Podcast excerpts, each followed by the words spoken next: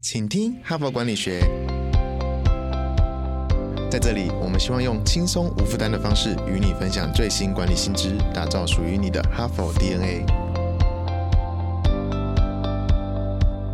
我是节目主持人杨玛丽 Mary。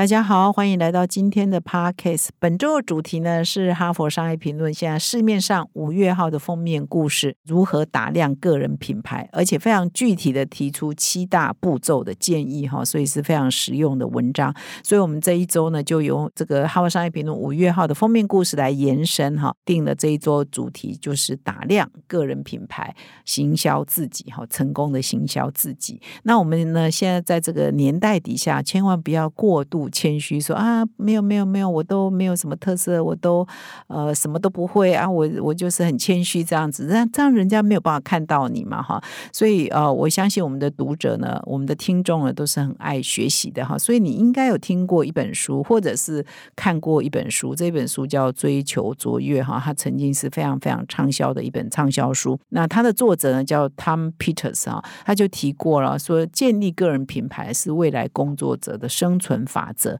简单讲呢，就是掌握你的个人品牌，就等于掌握你的影响力哈。那么昨天跟前天我已经一连两天分享了五月号的封面故事哈，一共有七个步骤，我花两天把这七个步骤所解读完了。那今天呢，我来分享的这一篇呢是本土版的文章。我们哈佛商业评论是七八年前开始代理啊美国版到台湾来之后呢，其实每一期我们都有两到三层都是台湾本土的文章，因为我们要把这个在国外啊。最先进的一些管理的趋势啊，一些想法，然后我们也要用本地人的观点、台湾人的观点来解读跟分析。那我怎么样把这国外啊《哈佛商业评论》原汁原味的一些理念啊，在台湾哎，要用什么观点来看？要用什么步骤来实践？哈，所以我们也会搭配一些本土版的文章，包括我们啊一直在上的这个个案教学 case study，其实也是有国外版的国际经典案例，同时也有台湾版的。过去四五年来，我们跟台湾很多的大学的知名的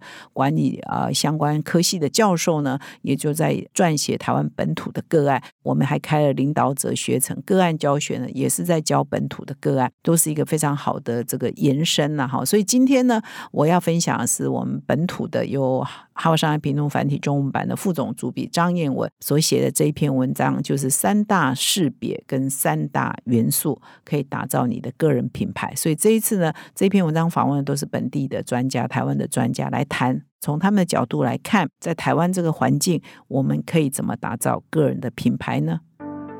哈帕工商时间，二零二三第三届数位转型顶格奖热烈招募中。哈佛商业评论携手 SAP 共同举办台湾数位转型奥斯卡奖之称的数位转型顶格奖，搭建企业数位转型的交流平台，寻找最佳典范。有鉴于医疗院所也积极迈向智慧医院，今年更新增医疗组，欢迎全台地区医院以上医疗院所报名。此外，也欢迎上市上柜、外商、中小企业、国营企业、海外台商等具盈利性质之企业体一较高下。谁是台湾数位转型奥斯卡奖赢家？数位转型顶格奖现正火热报名中，现在就到说明栏点击报名。台湾数位转型典范站，由你领航。好，那我今天呢要分享的这篇文章的标题呢是三大识别哈，identity 跟三大元素啊，来打造个人品牌。那这是由我们本土版的副总主笔啊张彦文所写的。那么文章呢，当然要先说明一下，就是说，其实品牌这个概念，我们想到品牌，品牌我们都会想到是某一家企业嘛，哈，比如说 IBM 是一个品牌啊，Apple 是一个品牌，同时我们也可能会谈到某某商品嘛，哈，比如 Lexus 是一个品牌哈，B N W 也是一个汽车的品牌，它是企业的品牌，同时也是汽车的品牌、产品的品牌啊。所以，我们通常呢是把它用在企业啊，或者是商品、产品上。但是现在这个年代，其实越来越强调是个人的品牌哦，因为呢，现在网际网络的发达，或者是各种社群媒体的崛起、普及，然后现在大家很多年轻时代都不看电视了嘛，他就是在他的社群媒体上活跃哈，YouTube 啊、Instagram 啊、Line，然后。各种社群媒体上，他在面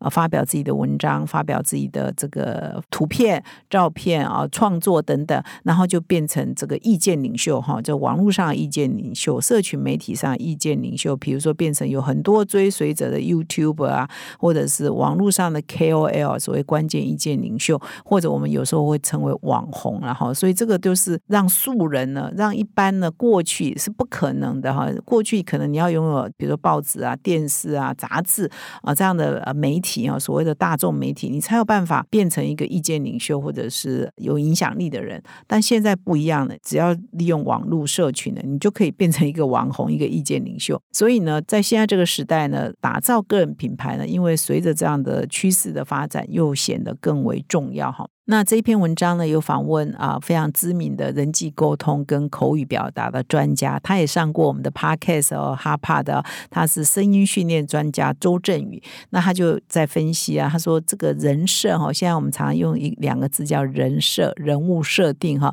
我呃这个词，其实它最早出现呢是在日本漫画里头的用语哈，也就是说为了配合剧情的需要呢，这个创作人要为这个虚拟的这个漫画人物设计他的外观。他的个性啊，然后创造出呃他的 image 就很强，他就长得这个样子，他的个性就是这样啊，他的外形就是这样，所以这个人设呢就非常坚不可灭哈，就是非常独一无二，而且读者啊或者是他的粉丝一想到他就有这个 image，他就是这样性格人，他就是这样打扮的人，他就是这样个性的人等等哈，所以就是人设呢就会非常的鲜明。那么其实你可能会觉得说，哎，我也不是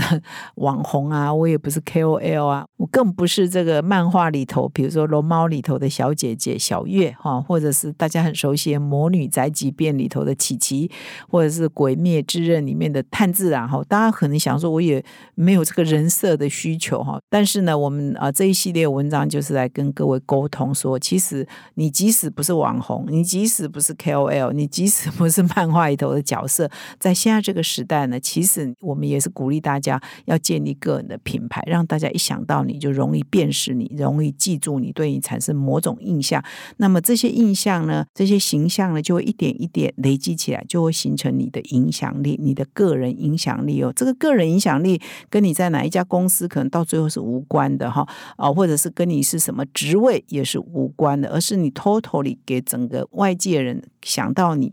啊，就会想到这个形象是有关的哈。那长远来看呢，你这个形象越鲜明，形象越正面、越积极，当然对你的影响力是非常有加分的哈。那么，怎么样打造个人的品牌呢？这一篇文章访问了蛮多专家，包括公关公司啊、形象管理的一些专家哈，他们共同提出来的一些建议哈。那他们共同一致呃认为说，我们要建立个人的品牌，也要把我们自己当成一个商品好了，或者一家企业好了，有知名度的企业，所以我们要先建立我们自己的品牌意识哈。所以比如说他这篇文章就引用了这个公关顾问公司的一个董事长，他就表示说，诶，我们在思考自己的人设架构的时候呢，必须要有意识，也要先建立自己的品牌意识、品牌识别哈。意思就是说，比如说我们想到某某公司，它有标标准的颜色啊，是比如说某家公司标准颜色是红，标准颜色是蓝，标准颜色是绿啊。比如 Evergreen 是绿啊，比如蓝可能 IBM 就是蓝哈。所以我们想到的是，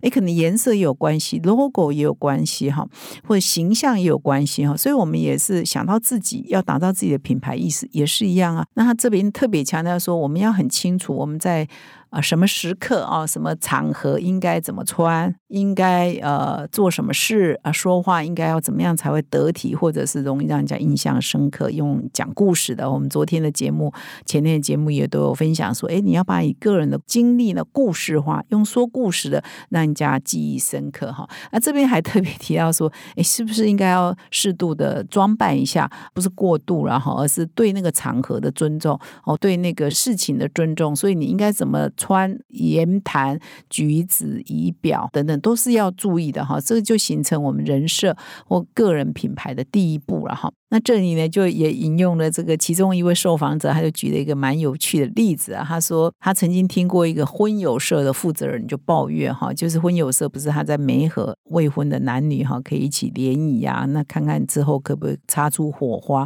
啊，可以有结婚的可能哈。那他就提到说，这个婚友社负责人就抱。抱怨说，哎，社内哈，就他们的女性会员呐，每次出席活动啊都不打扮的哈。那你就问他说，其实你到这种婚友社的聚会，男女第一次聚会这种场合里头，哎，怎么会他不打扮呢？所以这个负责人就去问这个女会员说，哎，你为什么不稍微打扮一下哈？不然呃，很像。穿着打扮呢，会不会很像要去买菜一样的哈？结果这个呃女性会员就就回答说：“诶，她是故意的，她故意不打扮，为什么？因为她不希望别人因为我的外貌哈而喜欢我哈。”这个还蛮特别的哈，我以为因为有些人其实是平常不是那么重视啊外表的打扮了哈，所以有些人是自然美啊，但是他这个是故意的哈，所以我也觉得蛮有趣的。但是呢，这专家就说了，这样就不是很合适嘛，因为你要在什么场合要有什么样的形象出现。那么在一个婚友的场合，其实女性啊，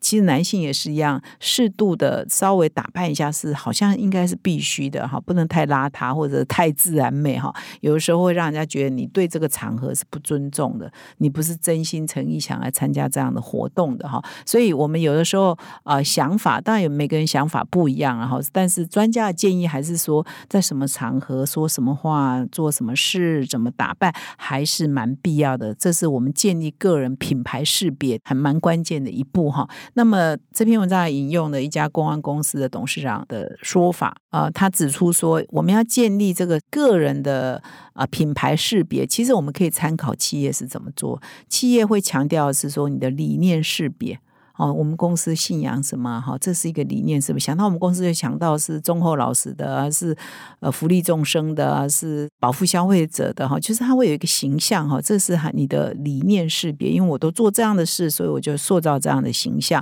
我塑造这样的理念哈。所以企业会有一个叫理念识别，第二是行为识别，第三是视觉识别哈。同样这三个识别哈，理念、行为、视觉 （visual） 我们看到的哈，也同样用在。在建立个人品牌是有用的哈，所以刚刚讲说，哎，适当的时候的打扮穿着就是属于视觉的识别嘛。那么理念识别呢，也是在人设里头很重要哈。比如我们想到一家企业，会说这家企业。啊，比如说以我们集团来讲，我们就是传播进步的观念哈。比如说哈佛商业评论我就是传播国际最前瞻的这个管理的新知哈。所以我一直都在做这样的事情。我希望促进啊台湾管理的进步，可以跟世界最好的企业接轨哈，跟世界一流的管理的观念接轨。这就是我每天在做的事，这个也是我的理念哈。所以我的理念识别呢，就会贯彻到我的行为识别，我所做的事哈。我现在开这个 podcast，我们。出版的杂志，我们办的课程都符合那个理念哈，所以我们不会去做一些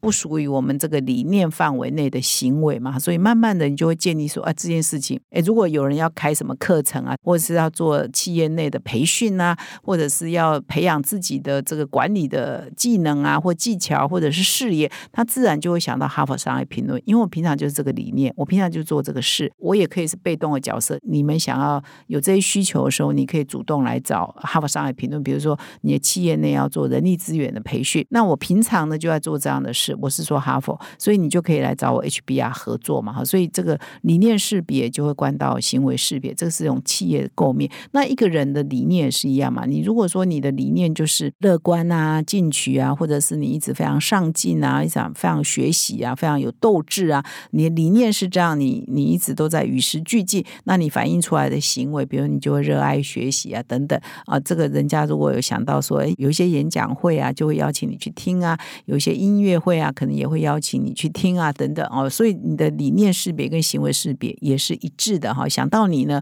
就想到是一个哎很乐观呐，很开朗啊，有很多现代的管理的知识，有很多现代的一些最新的一些发展的趋势，你的掌握度都很高啊。哈，你就会变成有一个人设哈，这个人设就自然会把你的理念跟行为啊连在一起。然后，当你的理念跟行为确定了之后，其实也会影响到你应该怎么穿哈，因为你要把你的内在穿出来嘛，把你的内在搭配出来哈。这个也有蛮专业的形象管理顾问师在做这样的工作，就是你原来啊，形象管理顾问师我们会乍听会以为说他就教你怎么穿啊，很肤浅的只有外表。事实上啊，真正的专家都是先问你的价值观是什么。啊，你的目标在哪里？你希望你信仰的是什么？先从了解你这个人的理念开始，跟价值观开始，才有办法去打理你的外在，然后把你的内在呢反映在你的外在哈。所以以上讲的呢是三个识别哈，你必须要先厘清哈，你希望你的定位是什么？你怎么样表现出来哈？从理念。到行为到视觉哈，所以外表是很重要的哦。你你要怎么样让人家从外表看到你的内在，或从你的内在表现在你的外在？这个外表也不要太马虎了哈。所以这是三个重要的识别，是本地的台湾的专家提供给。听众哈，我们的读者一个非常好的参考。那么有了三大呃识别之后呢，这篇文章也有强调三个元素哈，就是你怎么样把你的识别表现出来呢？其实还有三个元素。那这篇文章引用的一些专家说法，它这个三个元素是包括故事元素、专业元素跟亲和元素哈。故事元素我就不用多说了哈，我们一直在强调哈，如何说一个好故事啊，说一个好故事呢，会让人家更容易记住你哈，所以这个大家一定要去练习哈。这就是为什么有一些简报课程啊，如何说话课啊会那么红，因为它其实呃万变不离其宗，都是要让你举例子啊讲故事哈，让更生动，人家更容易记住。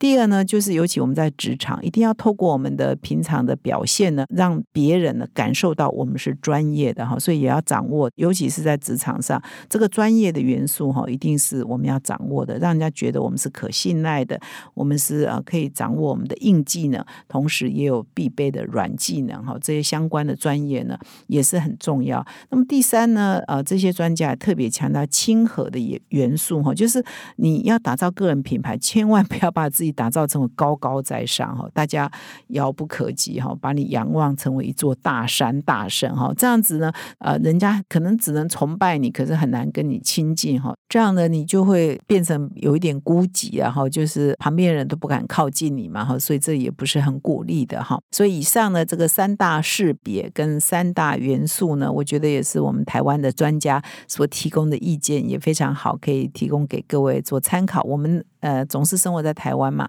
我们要在台湾呢，怎么样打造个人的品牌形象，或者变成一个网红，或者有意见领袖呢？也是有台湾的路数哈，可以去达成。然后，所以以上呢，就提供一些台湾的经验供各位做参考。那么在节目的最后呢，我也要来分享一位听众的留言哈，好像我一段时间没有分享听众的留言了。那么这一位听众的留言呢，我真的蛮喜欢的啊，他是一个高中的老师啊，他常跑不同的学校啊去当。讲师，那他说这个 HBR 呢是他最喜欢也最常收听的 Podcast 之一哈。他认为呢，我们谈的内容呢都非常的落地哈，而且可以转化。为行动哦，包括比如说我们这一个礼拜的节目，应该就是符合这个范围哈。所以呢，他会把 HBR 内容消化吸收后，转化为高中生也能听得懂的管理观念哦，分享给学生。那么同学们呢，都觉得是很有价值，也很受用。所以他非常感谢我们团队的付出。那我也要谢谢这位高中老师啊，谢谢你把我们这个 HBR 内容呢，不只是我以前认为说落实到大学生看得懂，现在你更进一步啊。向下扎根哦，连高中生呢都可以喜欢我们的 HBR 内容。我相信你的学生未来都无可限量，前途无可限量。在这么年纪轻的时候呢，就接触这个最国际、最顶尖的管理的知识，来自于哈佛大学的管理的知识。我觉得非常的感谢，感谢这位老师的努力。我们很努力，那我们的很多听众也都很努力哦。谢谢大家，感谢你的收听，我们明天再相会。